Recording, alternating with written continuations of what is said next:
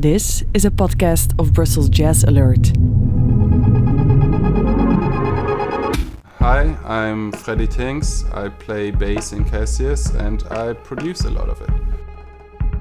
My name is Maximilian Hilpert. I play the drums in Cassius. I'm a bit of a wild man and I try to uh, put that into the band. My name is uh, Alex Lesage. I'm a pianist. I play synth and I produce music, and uh, I do both of those things in Cassius.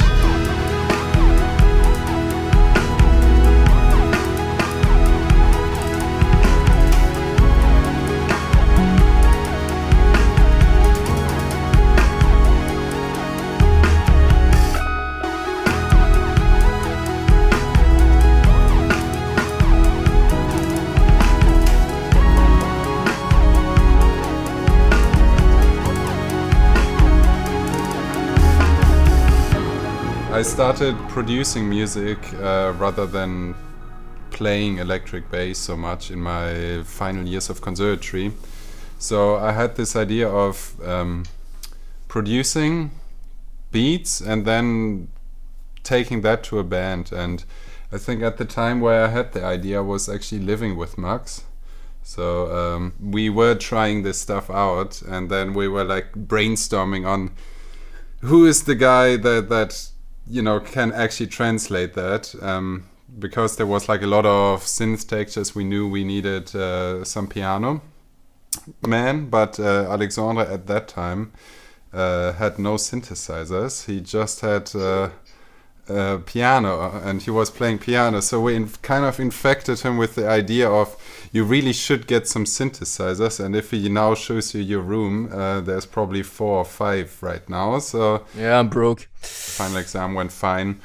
By the end of it, it was clear that I, I personally um, wanted to do more than just playing bass, so kind of put a focus more on sound. And I think that's also what then became the spirit of Cassius. It was kind of the idea of that most jazz bands just neglect sound, and that that is just a very, very important aspect of enjoying music nowadays. So we wanted to do a little bit more, and then we were actually quite struggling with this idea for a long time when we were um, writing songs to get out of these traditional jazz structures kind of okay we play the chorus a couple times in solo and exactly what we kind of did at the conservatory for for years. And then the pandemic actually happened.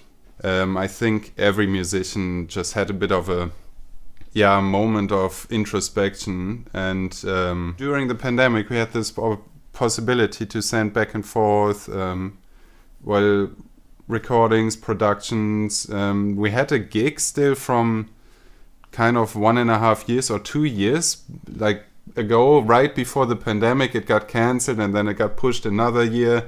So like the band kind of kept existing even though we never found ourselves then. So we were actually pretty stuck in this and uh, only recently managed to free ourselves from that and with our new process. Um, for the first time ever i think we feel like cassius how it was meant to be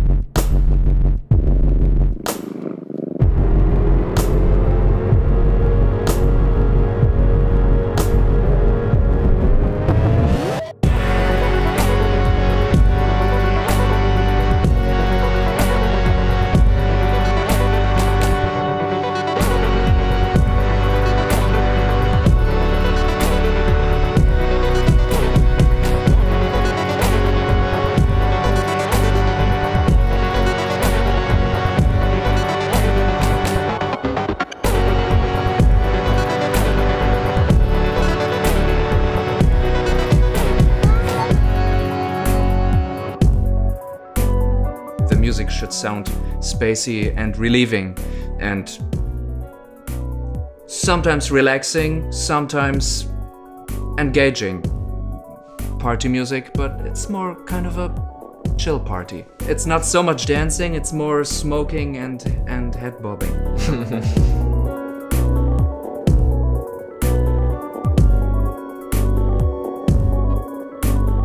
our process now came to be that um, we produce music and have that kind of as a demo reel. So kind of something that already sounds good to us and exciting, but then we take this idea, bring it into the rehearsal room, and actually make a song out of it. And they, at no point will there ever be sheets involved because that's exactly what suffocated it in the beginning. And um, then this finished product from the rehearsal room, which already sounds nice to us and sounds good for live, this is then becoming the demo track for the actual recording.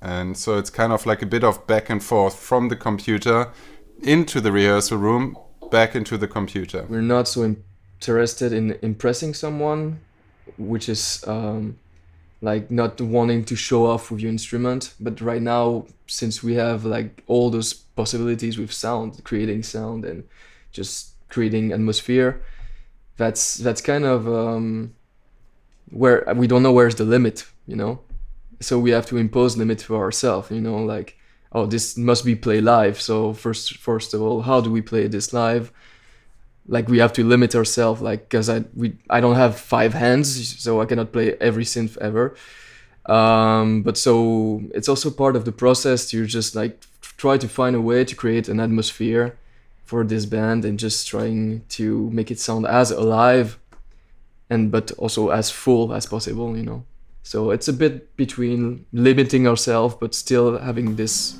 library of crazy sounds too, you know.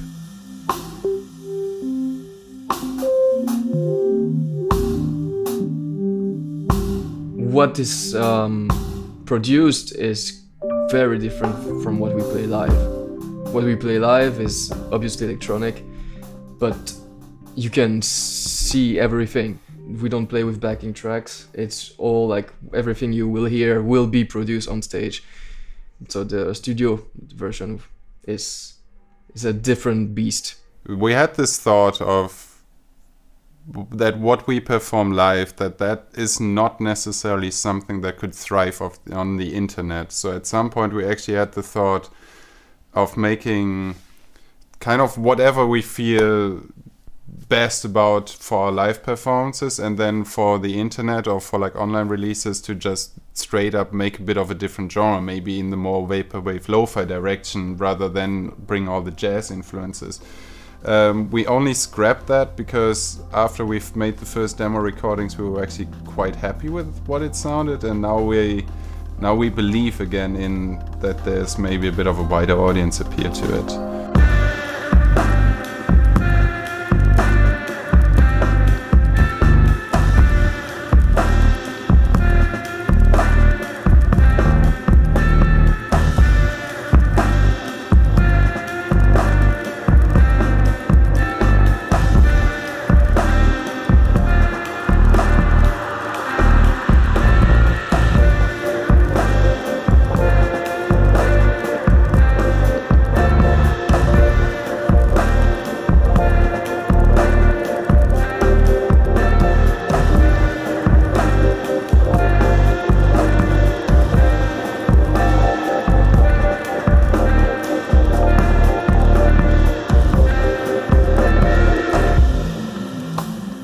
mean, for our rehearsals, it's um, because we.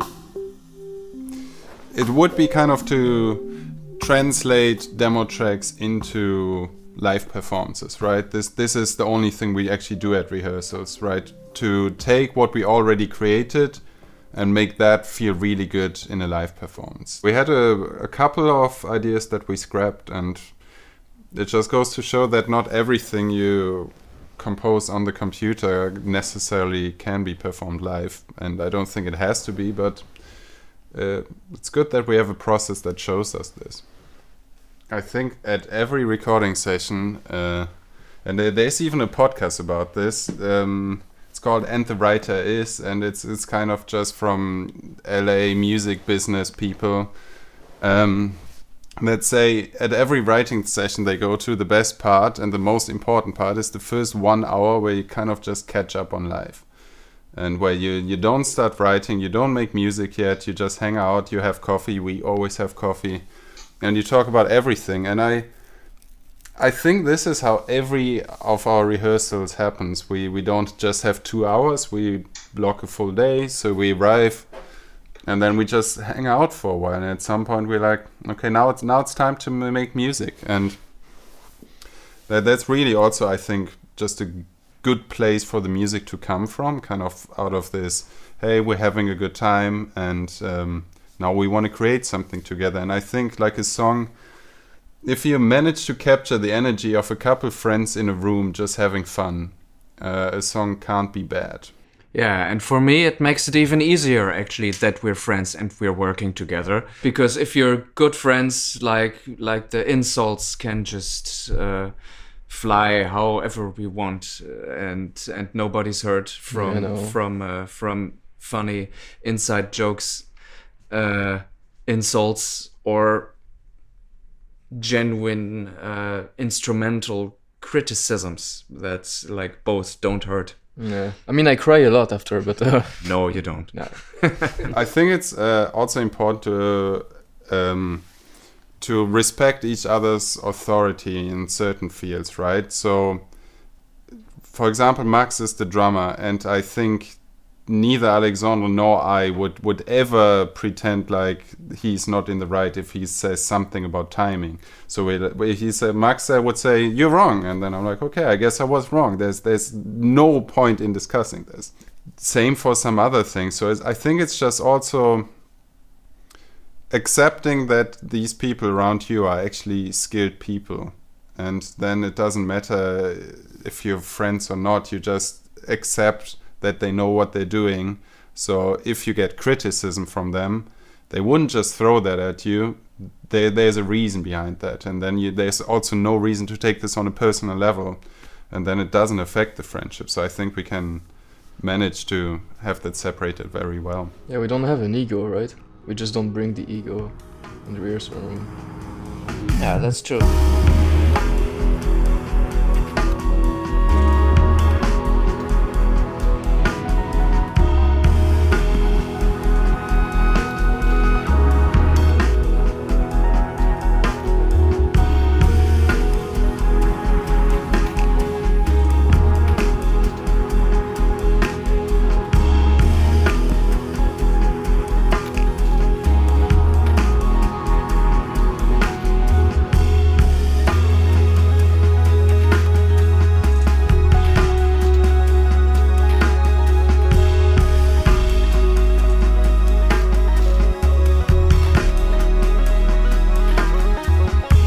To actually have a audience a fan base that is excited for music.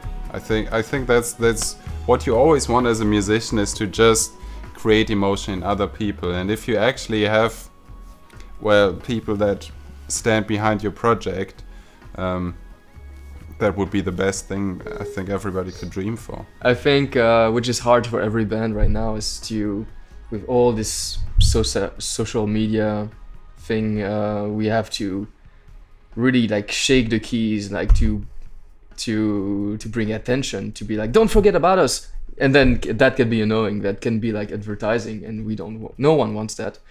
And people, as as a listener, there's way too much music, and also way too much good music because we're drowned with amazing good music all around us. So it's really hard to just go, I'm here. So just to find a way to have, like Freddie said, to have an audience that cares and just are excited, that's already something amazing. And just to have a good time and playing together at a gig, that's the most we can ask. This podcast is supported by Sabam Culture, the Nationale Loterij, and the Brussels Capital Region.